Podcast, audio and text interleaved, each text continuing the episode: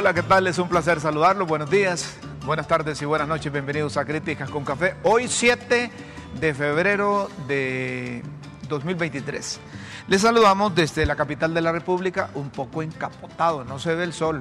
Está eh, oscuro Tegucigalpa. Los pronósticos decían... Ahorita en la mañana, porque el pronóstico dice que a partir de las 10, 11 empieza a calentar, está en 27. calentar, pero 26, no- no 27. hemos visto el sol temprano.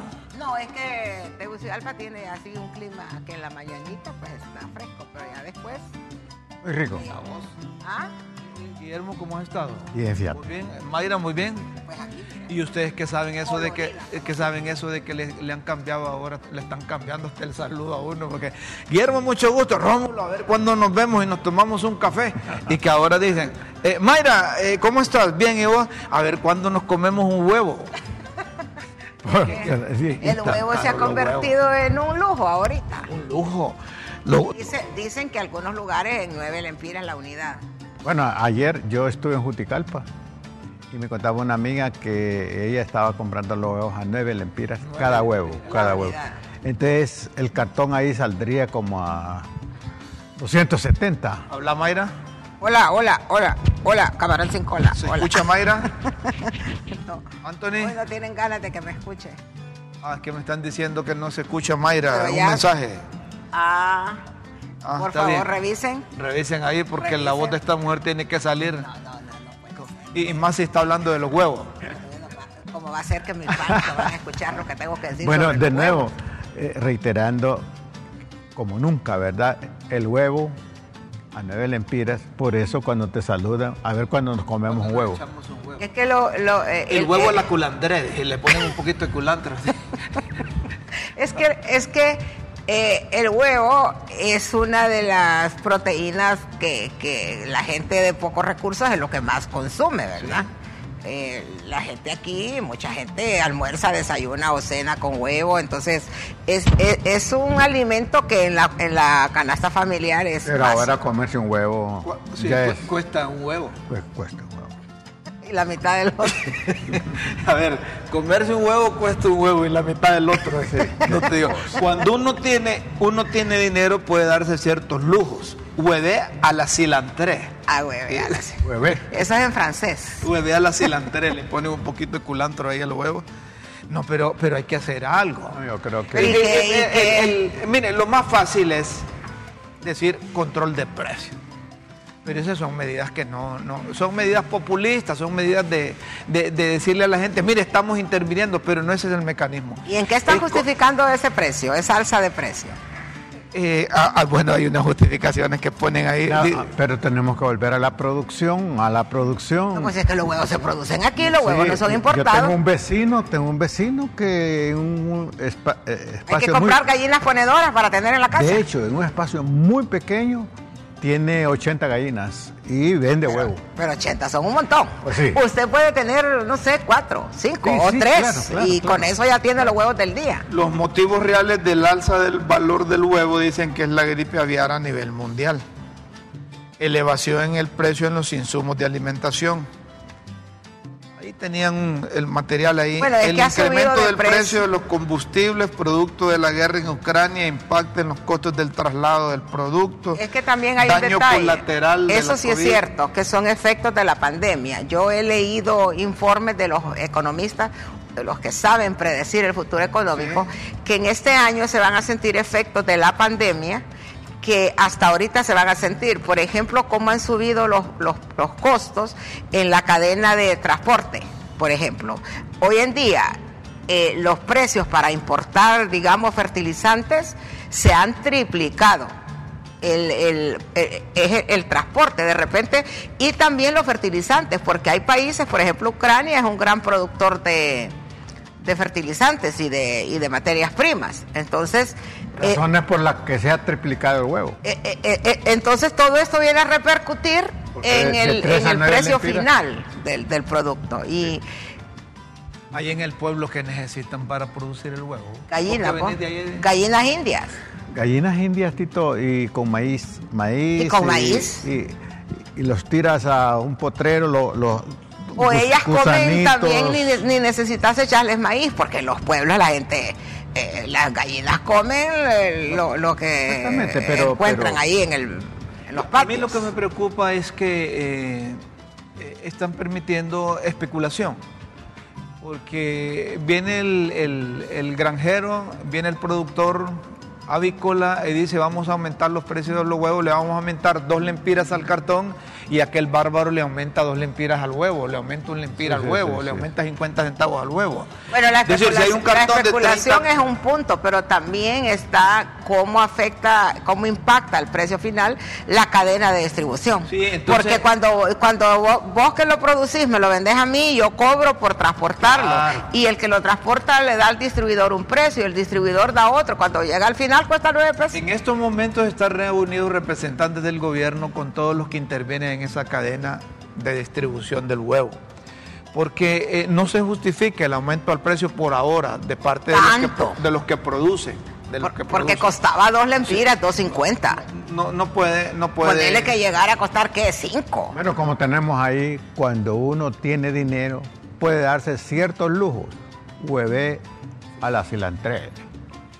Ahora, como dice Doña Chila, dice cuando, cuando pide un huevo, no pida, no pida huevo con tomate, mejor pida tomate con huevo. dice. Porque, porque el huevo lo puedes No, distribuir. y, y hay que, y hay que decir una cosa que es cierta. Hay familias que su cena eh, eh, es un huevo. Ah, si tienen tomate, pues con tomate. Si tienen a cebolla con chile, eso. pues cebolla con chile. Si no no nada, uno con sal. Antes nosotros comíamos como un huevo, comíamos tres, comíamos cuatro. No, y todavía, Rómulo, hay familias que con un huevo comen dos o tres porque la gente que con tortillas que ya le pone otra cosa y ya. Un poquito de o sal sea, ahí. Entonces, la verdad que Eh, la- la- lo- están reunidos. este es un producto sensible. Están reunidos, pero lo que tratamos es de, de- de advertir al gobierno de la República que no vaya a ser eh, como un bombero o un aprendiz de bombero que en vez de echarle agua al fuego le echa gasolina o diésel. Y- y- y- toma más, toma más, llama. Lo que deben de hacer no es el mecanismo ideal ese, el idóneo, ese, eso es populismo, decir, miren, control de precios.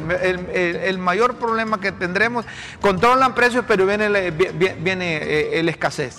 Porque eso sucede aquí. Lo que deben hacer es esto que están comenzando ahora, ver dónde es que está fallando la cadena de, de- de distribución, la cadena de compra, el transporte que hablaba Mayra, todo ese proceso Pero para llegar al no haya consumidor final. producción, mientras no haya Pero si el producción- huevo lo producen mientras- aquí, Guillermo. Bueno, no, pero hay que expandir esa Lo que producción. pasa es que el huevo se produce acá, el pollo igual, pero importan el, el- el- el- el fertilizante o lo, el, ¿cómo se llama? El comen, concentrado. El concentrado que, que comen. Pu- puede ser, pero, pero, pero también la inflación, la inflación del huevo es una muestra de la inflación de todos los productos Claro. precisamente por falta de una producción más amplia. la otra ¿verdad? vez miré, eh, yo iba con mi esposa y vimos que llevaban unos silos, silos eh, eh, para almacenar granos. Granos. Entonces dije que bien, ojalá que, que- que- que retomaran este mecanismo y que los productores nacionales, los productores nuestros, los pequeños, medianos, tuvieran eh, eh, los espacios adecuados para almacenar su producción y sacarla al mercado oportunamente. Eh, porque el mayor problema que tenemos es que la gente produce no tiene dónde almacenar. Y la cadena de comercialización se la define quien le acapara el producto. Entonces, quien le acapara el producto en esta época dice, vamos a aumentarle 50 centavos un lempira y no le importa el impacto que se multiplica o, o unos 50 allá al- en el consumidor final. Y me parece que lo que están haciendo ahorita, eh, ahí en el, no sé si es en desarrollo económico, no sé si es en los control de precios, con todos los que intervienen en la cadena de producción, transporte, distribución y, y- y- y mercado final, eh, eh, eh, vean dónde es que está el problema, porque no es posible que el, el alimento que es parte de la dieta alimenticia de los hondureños se esté La dieta disparando. diaria, sí. Se está disparando. No, y demasiado. Porque, Va- vamos la- a- porque yo creo que el público, el consumidor aguanta hasta cierto, ¿verdad? Hasta cierto incremento. Pero en verdad, nueve lempiras. Después del programa te invito a un huevo. Por cierto que ayer en Olancho me tomé un atolito, Atol- ¿Y trajiste atol? ¿Atol de qué? ¿Atol de lote? atol del lote. No, trajiste. Tamalito. Mira este, vos. Me explico. No lo viene a contar. Solo viene a- picarnos. Así que gracias a los amigos allá. Hay una, Saludemos a la señora del, del atol, hombre. Y tal vez nos manda. ¿sabes que es mi sobrina. Saludemos a la sobrina. Carolina, gracias, sobrina. Lo malo una que nos mandó Carolina. Los tamalitos. Qué barbaridad. Ya días no como atol. Pero el atol que me gusta a mí es cuando lo, lo mira, el atol que me gusta a mí es cuando lo dejamos de un día para otro. Mira, es una maravilla. Disculpen, los, disculpen que, se, que se raja. Ah, no. disculpen los televidentes si no han desayunado, pero mira, un tamalito. A propósito de huevo, dice Guillermo, hay que hablar del atol. Del atol. El atol es rico. Pero es que el atol, ese cuajado, ese atol cuajado no es atol. Carolina, sos una malvada. No nos mandaste. Carolina, sobrina, qué bueno. Gracias por haber recibido a este tío que. Lo importante es que ya vino, Guillermo. Trajo, pero, trajo, pero no, no, trajo para acá. Pero sabes que este Rómulo le preguntó la, la, compañera aquí que nos recibe en, en el lobby, en recepción. Y eh, don Rómulo y, Guillermo, ¿por qué no vino? ¿Sabe, ¿Sabe qué le contestó Rómulo? Se imagina. No. Está preso. ya le iban a ir y cuando, vino, y cuando vino ahora don Guillermo, qué bueno que haya recuperado su libertad. Señoras y señores, vamos hasta eh, Turquía. En Siria y Turquía eh, hay, hay, problemas, enormes problemas. En Turquía se reportan más de 2.300 muertos. Qué barbaridad. Hay más de 13.000 lesionados en Turquía. En Siria hay más de 1.300 muertos, hay más de 3.500 lesionados. Hasta ahora se están eh, eh, contabilizando más de 4.000 muertos y hay más de 16.000 personas eh, lesionadas y hay personas perdidas todavía con lo que ha pasado allá en Siria. Qué drama, ¿verdad? Es, todo un drama y, un movimiento telúrico, un movimiento, movimiento telúrico que rebasó los 7.5. mira, mira, que, mira, qué, cuadro. Son son imágenes eh, ah, qué que llaman a la sensibilidad. Sí, sí. Cuánto sufrimiento humano. Que llaman a la sensibilidad. Eh, quisiéramos nosotros eh, atravesar problemas de eso. Dios nos quiere bastante. Una vez hubo un, uno de siete. Uno de siete. Y no pasó nada.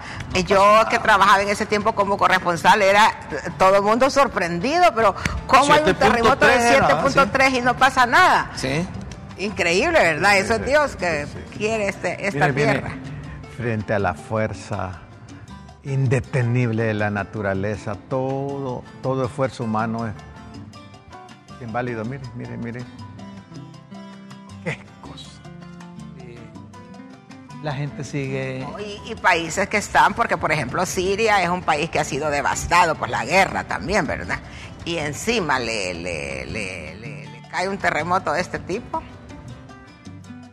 verdaderamente trágico, ¿verdad? Compartía, leí un pensamiento que dice, Dios casi siempre perdona. Los seres humanos a veces. La naturaleza nunca. No, la naturaleza no tiene favoritos. Cuando ataca, ataca. Aquí, afortunadamente, y gloria al Señor, pues los terremotos no son uno de nuestros males. Aquí son las inundaciones. Y la corrupción. que tiene la fuerza de un tsunami, la corrupción, ¿verdad? Pero el poder destructor de un tsunami, porque la corrupción en realidad eh, tal vez no es violenta como el impacto, ¿verdad? Como el de un terremoto o un tsunami, pero es a cuentagotas y es brutal. El impacto es brutal. Bueno, qué barbaridad. Y fíjense que bueno, este, este, este vídeo lo, hemos estado viendo. Si usted quiere escribirnos mensajes, ahí está un teléfono 9990 6597 6597. Mira, Mayra. Eh, tal vez Anthony. 6597. Ahí nunca te van a llegar los mensajes. 9990 6597. Dale mi teléfono ahí para que la gente pueda escribir eh, si quiere. Y la gente estaba sorprendida eh, porque también vieron que unos días antes del movimiento telúrico, una, una, una nube, pero una nube que parecía una nave que pareciera a una señal, decimos. Pareciera, pareciera sí. Y, y, el video? ahí, ahí lo van a poner. Tal vez puedes eh, poner el, el, video de esa, de, esa nube. Eh, para que, porque es que la gente, la gente acostumbra a decir así, eso es una señal, una, una señal que una señal que hubo, dicen, Mira qué terrible. Mire, qué, mire qué cuadro como la niña la encuentran viva. sí, sí, esa niñita, esa, esa, niñita yo creo que está, está muerta más bien. Mm, no sé, no sé. La niñita está muerta y él lamentándose el padre que la rescataron así sin vida. y, imágenes como esas abundan ahorita en, en, Turquía y en...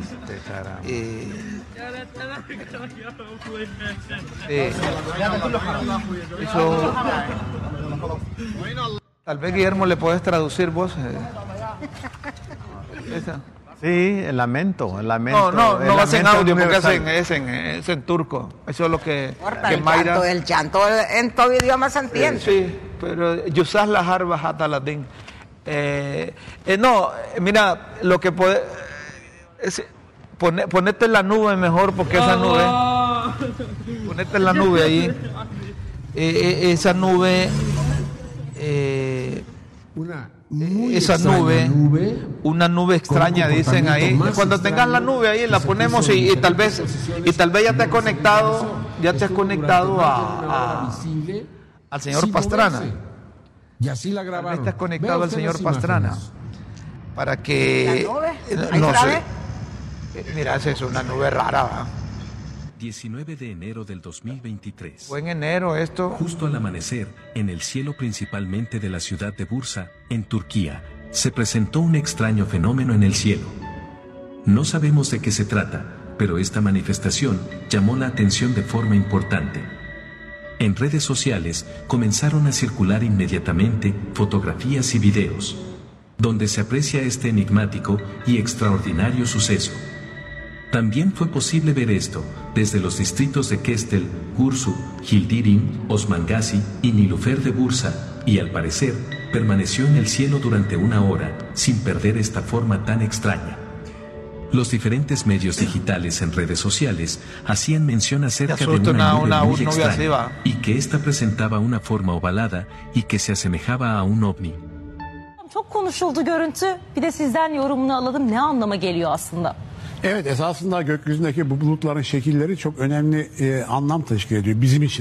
El Departamento de Meteorología de la Universidad Técnica de Estambul publicó que estas nubes con aspecto de ovni se llaman nubes lenticulares o lentes. Por lo general, están en la cima de las montañas, pero por lo que se pudo ver en esta ocasión, se presentó en la parte superior de un edificio. Evidentemente, esta bueno, respuesta... Bueno, eh, es, una nube rara. Déjame la nube ahí, ahí por mientras nos traes correcto. Dejar la nube ahí por mientras nos pasas aquí. De, la gente que, que, que, cree en cosas, ¿verdad? Se asusta. Porque es que esa, la, la, miras así, es rara. Bueno, ahí estaba, lamentablemente no, no terminamos de escuchar, ahí estaba la explicación científica de, de estas nubes, ¿verdad? Cómo se forman y por qué existen pero definitivamente al ojo, mira, es como un ojo que te está viendo, entonces impacta. Al, no, y si lo, lo, asocias con el, eh, el movimiento telúrico que hubo en Turquía y en Siria. Sí, que te estaba vigilando primero. Que, te estaba advirtiendo que iba a pasar. Pero, eh, eh, los, como vos decís, los expertos tienen una explicación. Una explicación. Para eso. no sé si tienen conectado ahí al astrónomo de la universidad, Ricardo Pastrana. Eh, si, quieren lo, lo, llamamos por aquí porque si, eh, no, se ha conectado. Vamos a ver, don, don Ricardo Pastrana, ahí deja la, la, nube. Lo sacamos por aquí solo, solo para que nos explique unos dos minutos le vamos a quitar tal vez. Eh, se, está conectando. Vaya, pues se está conectando, pero, pero es importante que la gente sepa de qué se trata, eh, cómo le llaman a estas nubes que se forman y que de repente tienen eh, distintas figuras. Yo no sé, ¿vos has visto alguna vez alguna bueno, nube? Yo no he visto, pero he visto muchas fotografías de personas que, que captan estas cosas en el cielo, ¿verdad? En nubes con forma de caras, eh, eh, de rostros, nubes y la con gente forma que de es animales. cristiana dice, ya viene el fin del mundo. Bueno, yo, yo, yo desde una perspectiva filosófica, Sí. ¿verdad? La realidad se ve como un todo, donde todo tiene relación con todo, nada está aislado Claro. de nada. Entonces, cuando se ve un fenómeno así aislado, ¿verdad? Del todo, entonces eh, podemos empezar a especular. Por eso es necesario y es un llamado a verlo en relación con el todo desde una perspectiva así científica. Vos filosófico y vamos con el científico. Él no es experto en esto, pero es astrónomo de la universidad y quizás tenga más conocimiento de nosotros. Don Ricardo Pastrana, y esta nube, ¿cómo, la, cómo debemos de interpretarla? interpretarla? Eh, allá en Turquía y los sirios dicen que, que les estaban avisando que venía ese movimiento telúrico, aunque esto yo entiendo que no se puede predecir. Gracias por estar con nosotros. Buenos días. Ricardo, bienvenido. Muy buenos días, Guillermo y estimado amigo Rómulo Matamoros. Gracias por la oportunidad que nos brindan, como siempre, de compartir algo de ciencia con eh, su audiencia. Bueno, efectivamente, claro, eh, no soy experto en meteorología, pero sin embargo he hecho un par de estudios sobre la atmósfera terrestre, eh, sobre todo eh, eh, tomando en cuenta leer los movimientos de las diferentes capas de la atmósfera. Antes de explicar el fenómeno que se dio en Turquía, tenemos que decirle a las personas que nuestra atmósfera, esta enorme eh, envoltura de gas que rodea nuestro planeta, no es eh, uniforme, ¿verdad? Sino que es muy heterogénea y además está formada por capas laminares que se llaman, es decir, diferentes secciones, eh, cada una de ellas con eh, distintas propiedades, ya sea de temperaturas, de densidades o de composición. Cuando hablamos generalmente del aire, muchas personas creen que el aire es, es el oxígeno. No, ¿verdad? El aire es una composición de varios gases y algunas partículas sólidas que están suspendidas en él. Entre los gases tenemos el oxígeno, que es lo que nosotros respiramos, que es en menos proporción, hay más nitrógeno, ¿verdad? Y otras trazas de otros elementos. Cuando estas capas, ¿verdad? De la atmósfera, eh, sobre todo la que está, eh, la troposfera, que es la que está más cercana a nosotros, de la superficie, esta se encuentra en un nivel muy estable, muy estable, es decir, que no hay corrientes, entonces la gravedad hace lo suyo, es decir, aquellas partículas de polvo suspendidas en esta capa comienzan a traer otras partículas de menor masa y entonces se van condensando a su alrededor hasta formar estas grandes nubes que son conocidas como nubes discoidales o lenticulares y pueden durar durante varias horas, ¿verdad? O muchos minutos, eh, porque la atmósfera se encuentra muy estable. Se pueden también cambian de forma o de orientación, dependiendo si esta capa pues tiene alguna pequeña corriente que hace que eh, se transforme la nube. Y hasta que esta capa atmosférica pues es barrida por las capas superiores debido al movimiento, entonces estas nubes comienzan a eh, eh, eh, desaparecer, ¿verdad? por así decirla. ¿verdad? Sí. ¿Es, es normal que nosotros veamos esas nubes eh, aquí también, la, la formación de estas nubes que ustedes llaman discoidales o lenticulares? Mire, es un fenómeno eh, conocido, pero muy raro, porque se ocupa de esta eh, cualidad muy especial, que es que tengamos una atmósfera bastante estable en la capa que tenemos a nivel del suelo, o sea, la troposfera.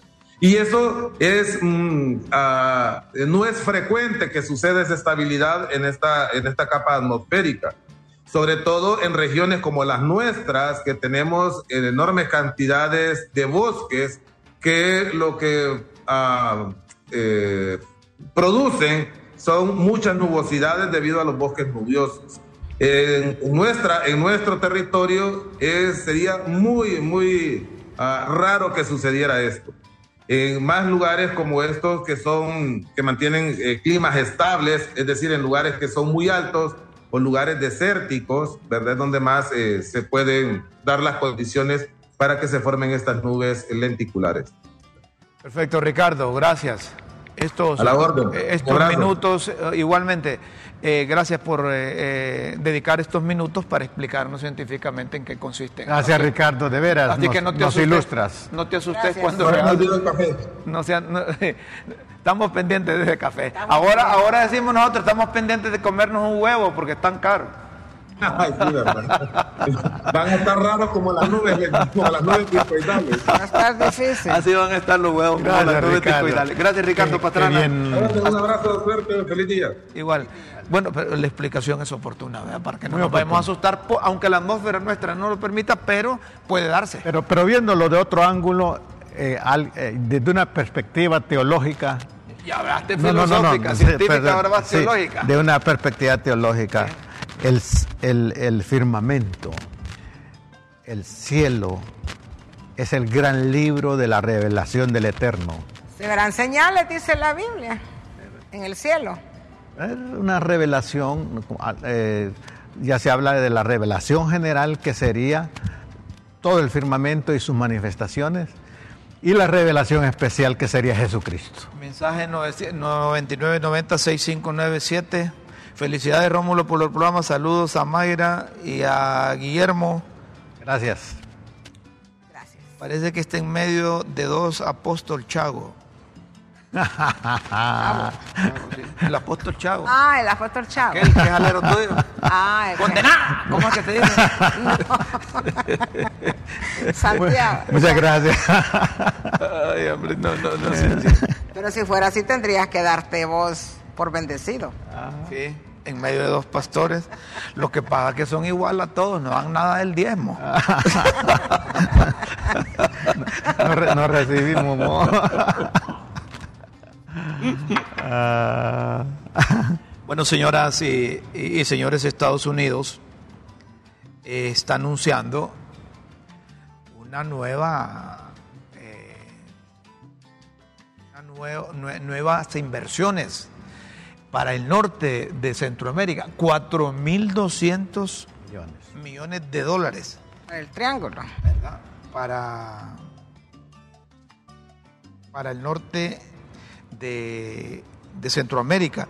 Y esto lo anunció la propia vicepresidenta Kamala Harris eh, y la Alianza para Centroamérica, más de 950 millones de dólares en nuevos compromisos del sector privado en respuesta a su llamada a la acción para el norte de Centroamérica. Fíjense ustedes que hay empresas y organizaciones anunciaron nuevos compromisos importantes. Esta empresa Check, una plataforma de aprendizaje en línea que brinda apoyo a los estudiantes que no pueden acceder al sistema de educación formal o tienen oportunidades limitadas para beneficiarse de dicha estructura. Se ha comprometido a certificar 100.000 estudiantes adultos jóvenes con plataformas de aprendizaje en línea y programas de certificación de habilidades técnicas en Honduras para el 2030, con un enfoque particular en mujeres desatendidas. Además, Check y la Alianza para Centroamérica colaborarán para brindar apoyo académico y herramientas de aprendizaje de idioma a más de 10.000 estudiantes que buscan mejorar sus habilidades y acceder a empleos de economía digital moderna. Esto para todo Centroamérica. Además, está otras empresas como Columbia Sportwear Company, está Microsoft, está Milicon, Nestlé, Nextil, Porotela, Ross Capital, Target, Target está Biaméricas y otras empresas que han dicho presente al llamado que hizo la vicepresidenta. Ahora, ¿cómo se aprovecha esto por parte de Honduras? Porque están hablando de Guatemala, El Salvador y, Honduras. Y estás hablando que eh, un compromiso de empresas de 4.200 millones, incluyendo lo del 2022, 2021. Es decir, que eh, es bastante, bastante dinero y posibilidades que tenemos para sacar provecho de estas empresas que vienen. La otra vez vino la Puma, la Puma esa, vale la, la publicidad que le dan. Y, y allá llegó el hijo de Mel a reunirse con, con ellos a, en Roatán. Para- para- la Puma es la del combustible. No, la Puma es la de los tenis Ah, la de los tenis. y de otros, otros implementos Bueno, en todo caso, eh, miren qué amplitud, qué apertura a nuevas posibilidades en este momento histórico, ¿verdad? Eh, posibilidades que nuestra generación no tuvo. Y me parece que es una oferta maravillosa. Ojalá fuera así como se plantea, eh, para aquellas personas que quizás no tienen accesibilidad a los centros. Habría que ver cómo van a implementar esa ayuda, ¿verdad? Por le digo, ¿Cómo va a ser? Si ¿Cuál va a ser el acceso? Bueno, en línea dice, ¿verdad? Algunos, ¿va? Sí. Me parece que, bueno, de nuevo, Necesitaría... hay oportunidades. pues. Hay oportunidades, pero muchas veces aquí las oportunidades se pierden por la falta de información. Entonces, eh, quizás aquí yo no sé cuál sería la dependencia que tendría que eh, informar a la gente cómo aprovechar esa O el mismo oportunidad. sector privado, porque no viene directamente, entiendo yo, para el gobierno. Y, y, y Doris Gutiérrez está metido en eso, del Triángulo Norte, de los países del Y norte. a ella no le asignaron eso, pues. El trifinio le asignaron a ella. El plan el trifinio. plan trifinio. Sí, esa es otra cosa, Esa pero es otra debería- cosa. El plan pero, pero trifinio es es que Dori es emprendedora de, de las piñatas y de las muñecas y esas cosas. Pero, ¿no? Estamos hablando de Mayra, cosas más... eh, No, pero debería ser, debería, como dice Mayra, debería haber una instancia que esté informando, facilitando el Si es privado, pues tendría que ser el COEP, no sé, o la Cámara de Comercio, qué sé yo, para, si es privado, ¿verdad? Para que las personas sepan cómo hacer uso de ese beneficio. Esa economía digital. Porque Eso solo es una, la que te mencioné. Pero, pero, pero, hay de varias. nuevo, sí, hay varias, pero eh, eh, en este... ¿Qué Así tipo de hay economía capacitación? ambiental. Sí, sí. ¿Y qué, qué tipo de capacitación van a ofrecer? Y, o sea, La infor- un ente que Todo lo que se necesita Cuando, saber. cuando un hondureño que tenga solvencia económica y dinero para invertir llega a un país a invertir, sale de Honduras y va a otro país, ¿qué es lo que busca en ese país para invertir sus recursos? Pues busca condiciones, busca seguridad jurídica, Sí. busca que haya una infraestructura, Muy buena, muy buena busca, observación. bu- busca que, que, que- que tenga acceso a jóvenes, adultos, a emprendedores que quieran trabajar. Entonces él pone el recurso. Si viene una empresa, vaya, se me ocurre mencionar a Puma, que Puma es de implementos deportivos y no sé qué otra cosa. Entonces, ¿dónde podemos instalar Puma o producir eh, eh, los implementos que, deportivos eh, o los equipos deportivos que, que fabrican en Honduras.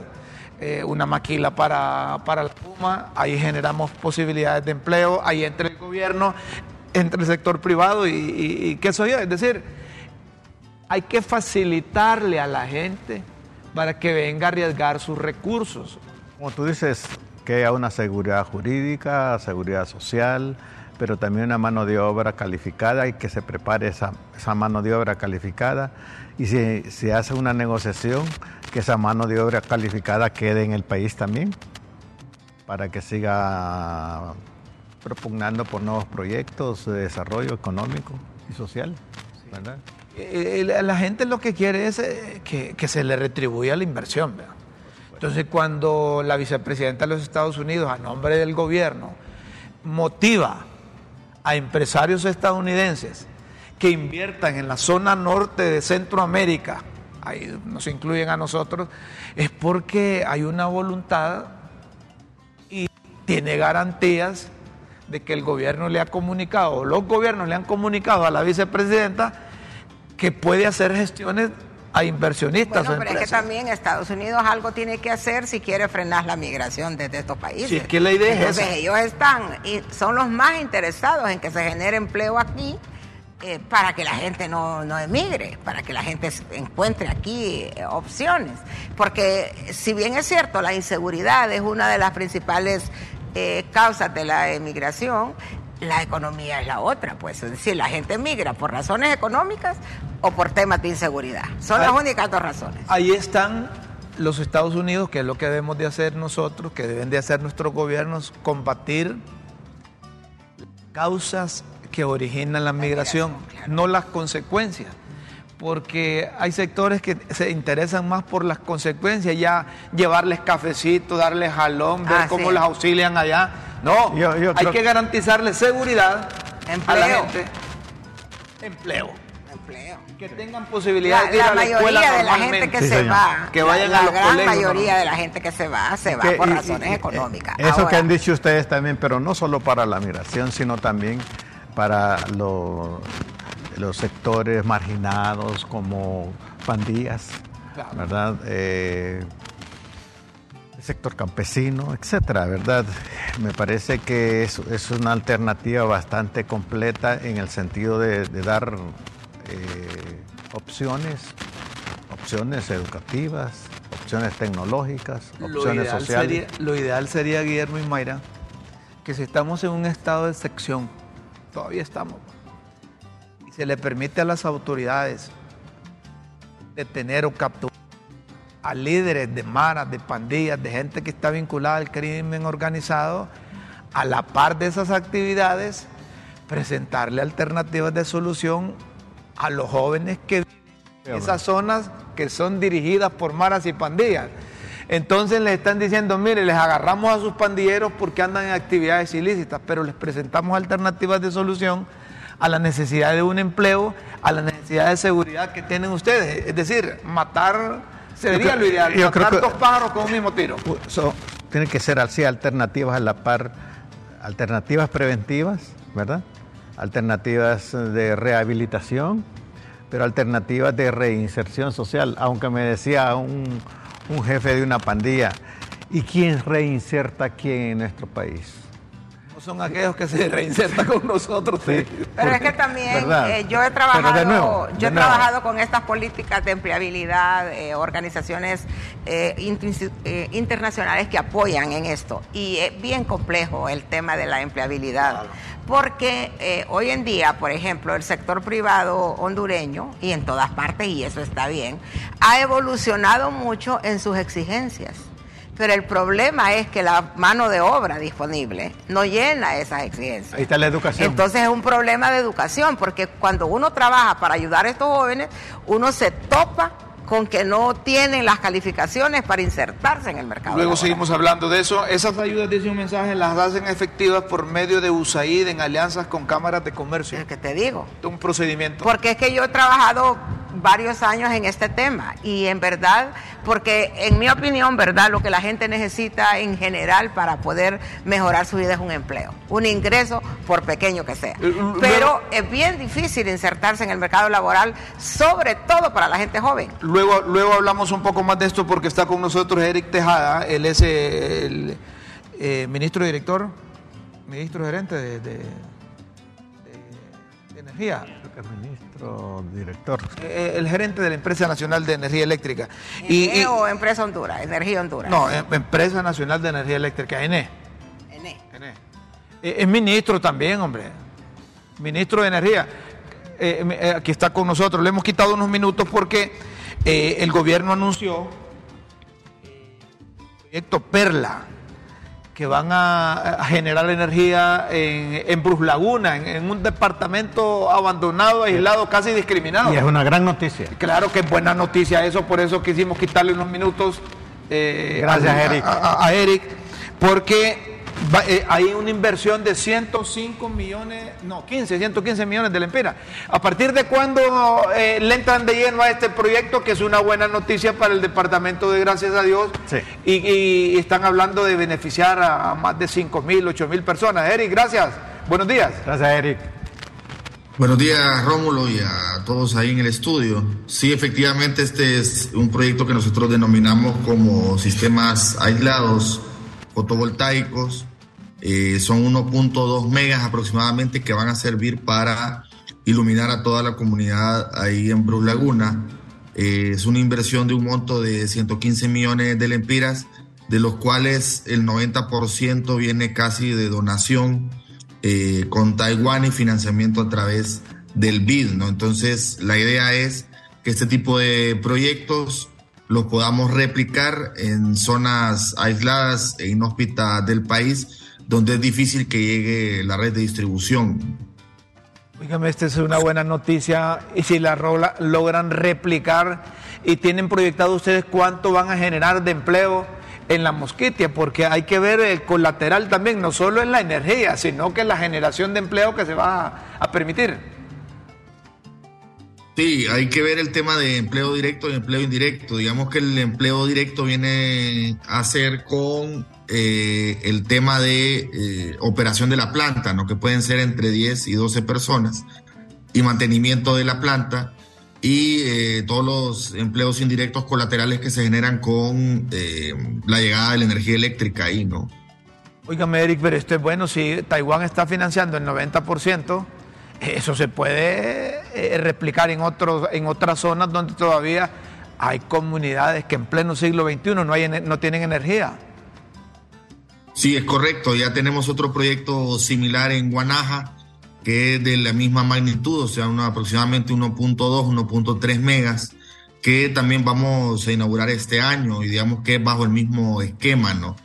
Entonces la idea es eh, seguir replicando este proyecto a lo largo y ancho del país, sobre todo en estas zonas más recónditas e inhóspitas, ¿no? ¿Cuántos proyectos de estos tienen, Eric?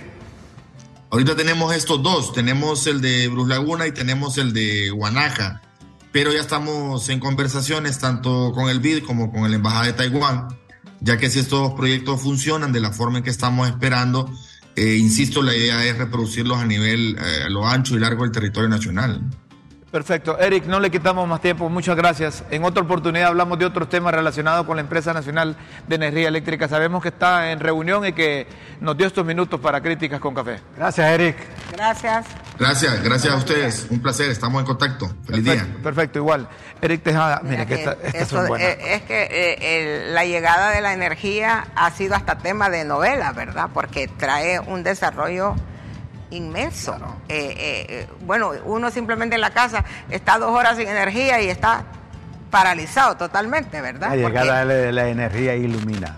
La, energía ilumina, definitivamente. es un desarrollo. Definitivamente eso tiene que marcar desarrollo de una o de otra manera. Y, y qué bueno, mira, si Taiwán financia el 90%, de esta generación.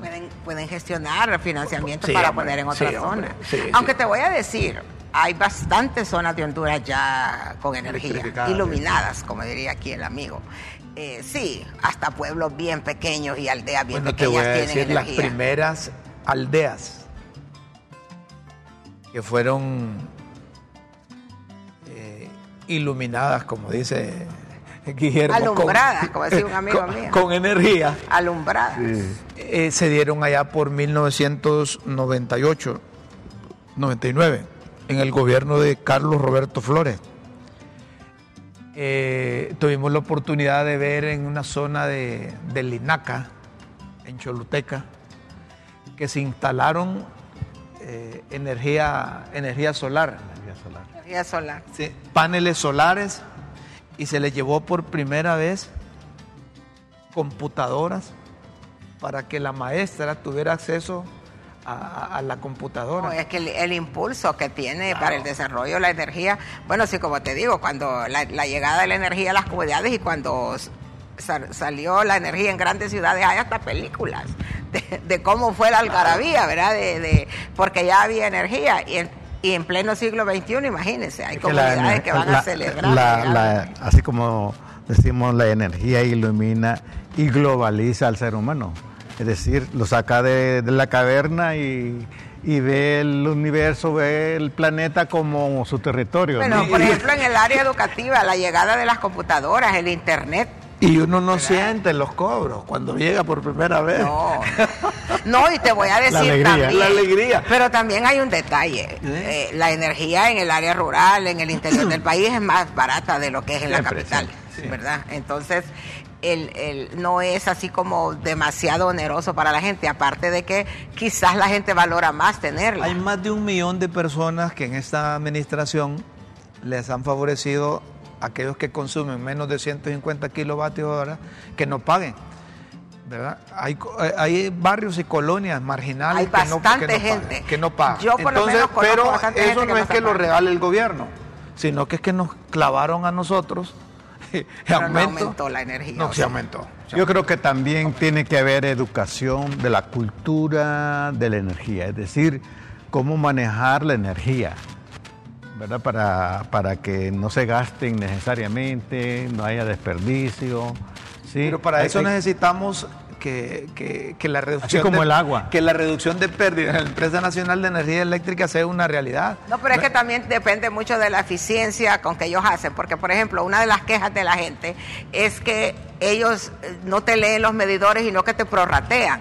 Si este mes pagaste 5 mil, el otro mes vas a pagar 5 mil, aunque de repente este mes pagaste 5 mil por una circunstancia Encendiste X. el arbolito de Navidad. Exactamente. Entonces, ya no dice, aquí hay un patrón de consumo de 5 mil y entonces, o sea, creo que ahí la, la, la ENEO, en este caso Energía Honduras, que es la que maneja la comercialización, necesitan ser más eficientes porque oímos constantemente quejas. Yo solo tengo un foco, dice la gente. Necesitamos O sea- ahorrar energía, pero necesitamos también eficiencia en el servicio de la energía.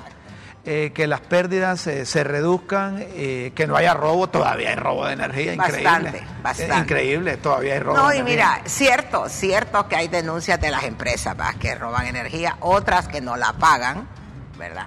Porque claro, hay un componente social en esto, Rómulo. ¿En qué sentido? Si yo tengo una empresa de donde genero empleo para 300 o 400 personas y la ENE me corta la luz, o sea, eso tiene impacto no sobre la empresa Claro. solamente, sobre 400 personas que van a quedar sin trabajo. Entonces, ese componente social que en otros países de repente no existe, ¿verdad? Porque en otros países te cortan la luz y ya está.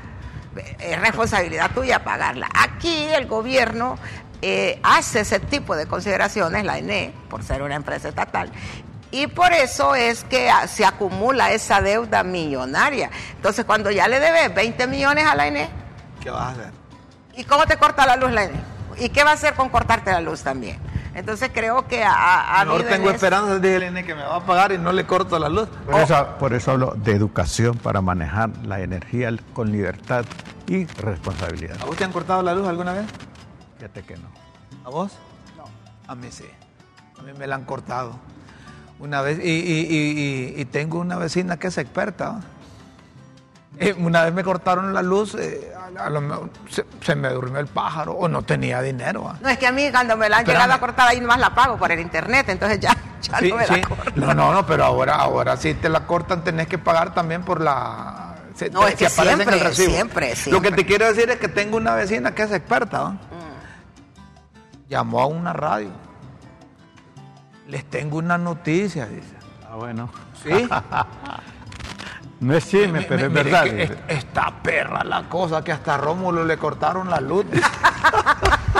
No, pero... Vea que viaje más chingona, Pero fíjate que sobre eso de que te cortan la luz, yo no sé si sabes, Ah, porque el, el- el- el- ahora con la facilidad de pagar en línea, Qué. ¿verdad? Con la facilidad de pagar en línea, pues mucha gente evita que le corten la luz, porque cuando llega el del ENES, si vos pagás inmediatamente ya no te cortan. Ah, Esa es pero una los que realidad. no tenemos en línea y no tenemos pistillo en la tarde Ah, ahí no tenemos ahí que te, la, te queda. te la cortan, entonces sabes Sí. que, entonces la gente lo que hace nomás se ve el carro del ENE, conecta la luz otra vez. O sea, por eso la luz cuando te la cortan, si te fijas, te viene en el recibo un cargo de mil empiras por reconexión, Ah, porque ellos ya saben que nomás se va el, Sí. el carro, la gente conecta la luz. De la luz vamos a las pildoritas aquí en Críticas con Café. Las pildoritas de la tribuna en Críticas con Café.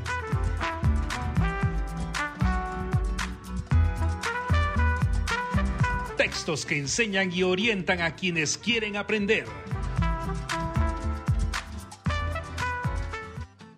Rara.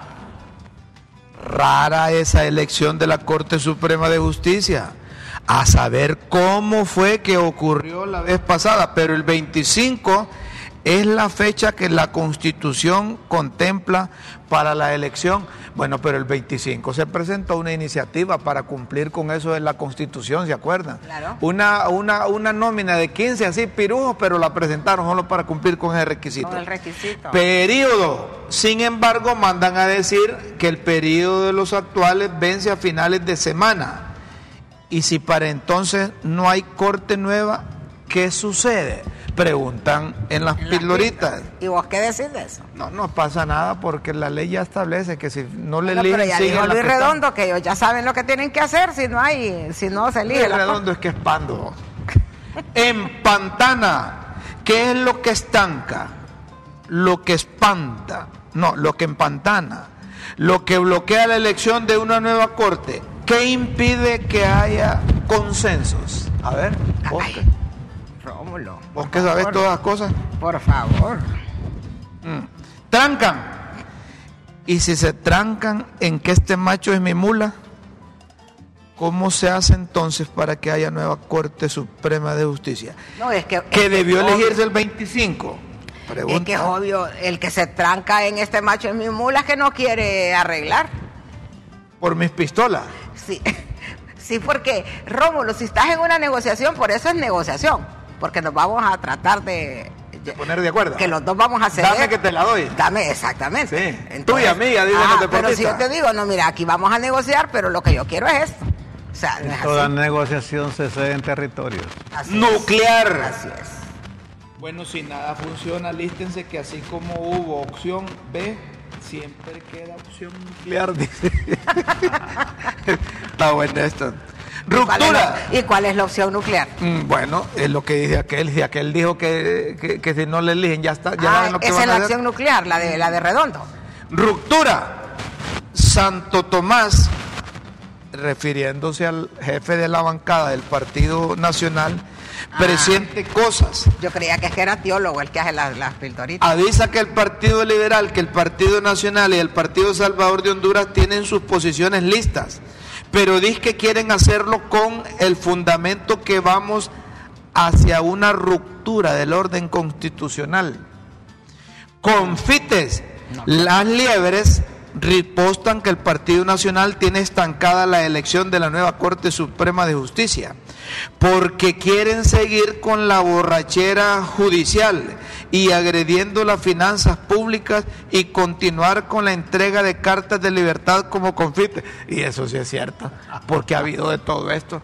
Anda bien quien hace estas cosas de la... y eso es cierto.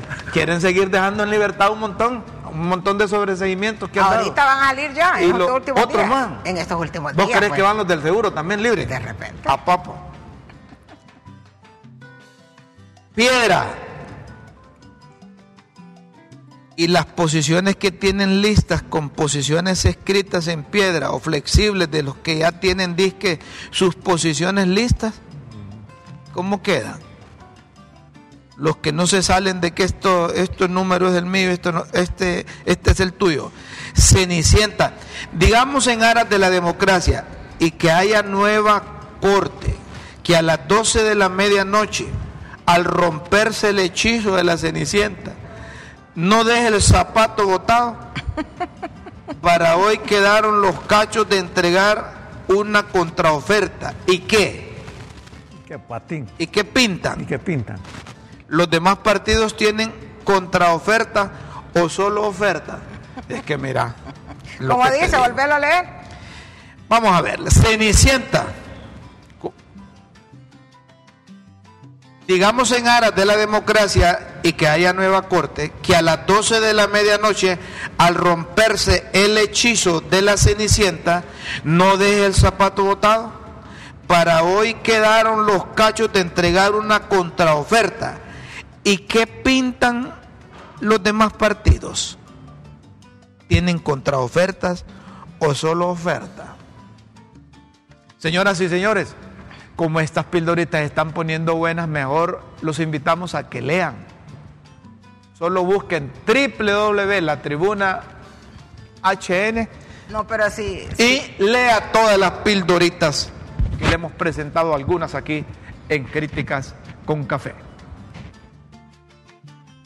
Los esperamos en una próxima emisión de Las Pildoritas de la Tribuna en Críticas con Café.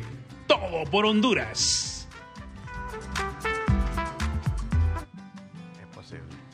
Como, co- como decía vos, que eh, si el Partido Mayra, Nacional va a presentar una contraoferta, la lógica dice que es que ya le presentaron una oferta. Si usted me hace una oferta a mí, yo le digo, ¿sabe qué, Guillermo? Le voy a presentar una contraoferta. Es decir, algo en respuesta a lo que usted me propuso. Entonces, uno puede interpretar que Libre le presentó una oferta al Partido Nacional y que ahora el Partido Nacional va a presentar una contraoferta.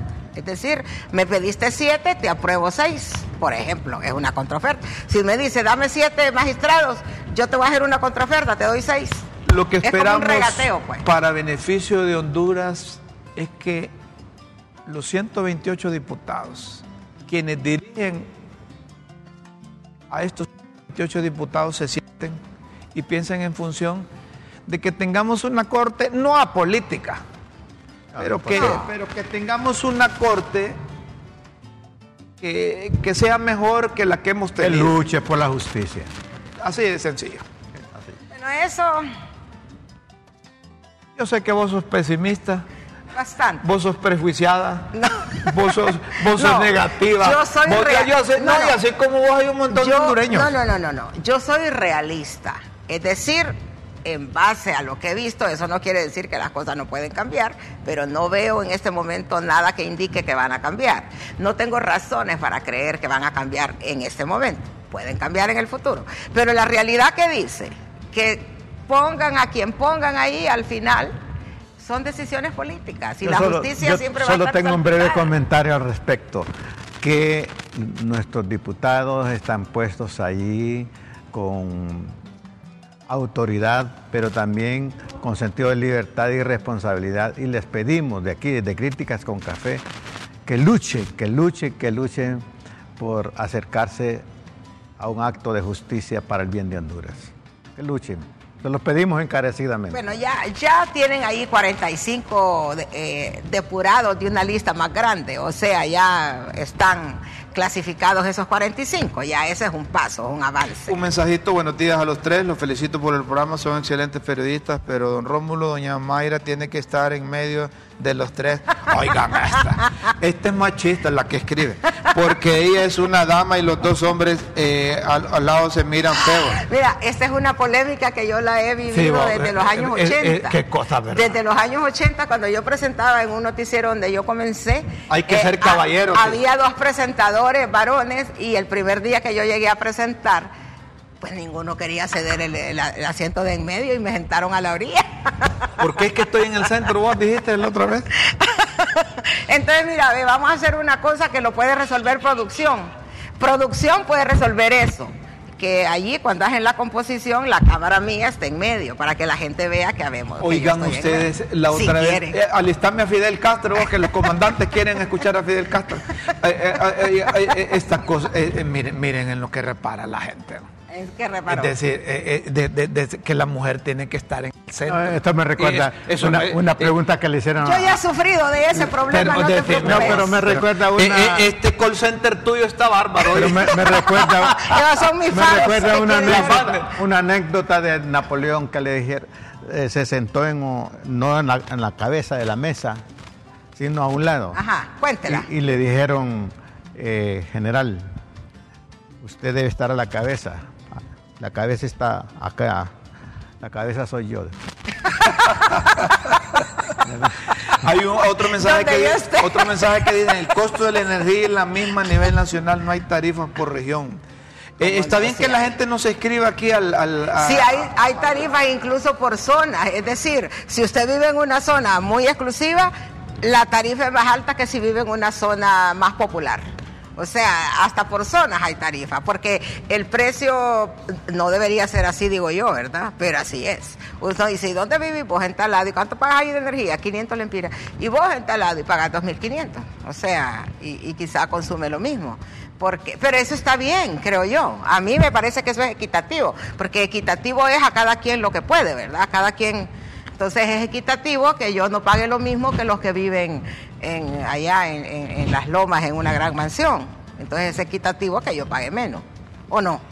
Está Fidel Castro en una entrevista que, que le hicieron allá por 1959, antes de, de, de- de- de derrocar las milicias De Batista. de- del Che Guevara a, a- a Batista, Batista. a, a Fulgencio Batista Saldívar. ¿Ah? A Fidel Castro decía que, que, que él no iba a dirigir, que él no iba a llegar, que las tierras las iban a comprar para dárselas a los campesinos, que no iba a invadir. Bueno, mejor no les cuento. Mejor Escuchemos a Fidel Castro vamos, en su época, en su época de eh, joven, recién eh, eh, llegado. ¿Ah? There is not communism or Marxism in our ideas. Our political philosophy is representative democracy and social justice in a well planned economy. Would you seize lands of absentee owners or would you expropriate foreign holdings? Not. We don't think to seize land, any land to anybody. What we will do is to buy those lands that, that be out of production to give them to poor countrymen.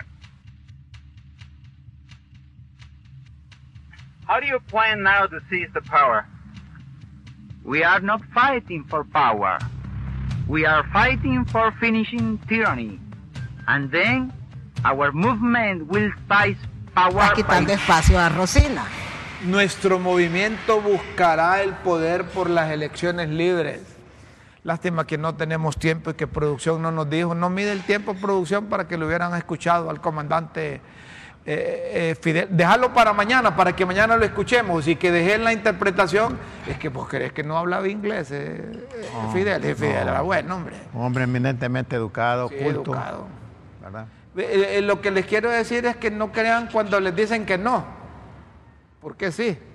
Y les dicen que sí, Hay no. que aprender a leer. ¿Cómo es que decías del programa que es el único programa que no es democrático? Este programa no es democrático. Dice Rómulo que aquí no se hace votación para ver dónde se sienta él. Cuando y la que de ahí nadie lo mueve. Cuando la liberación de la mujer esté en su, apo- en su apogeo y, va- y- y- y entonces si va a haber equidad de género, es cuando vean a, a Guillermo que viene de falda. Ahí sí. Señor.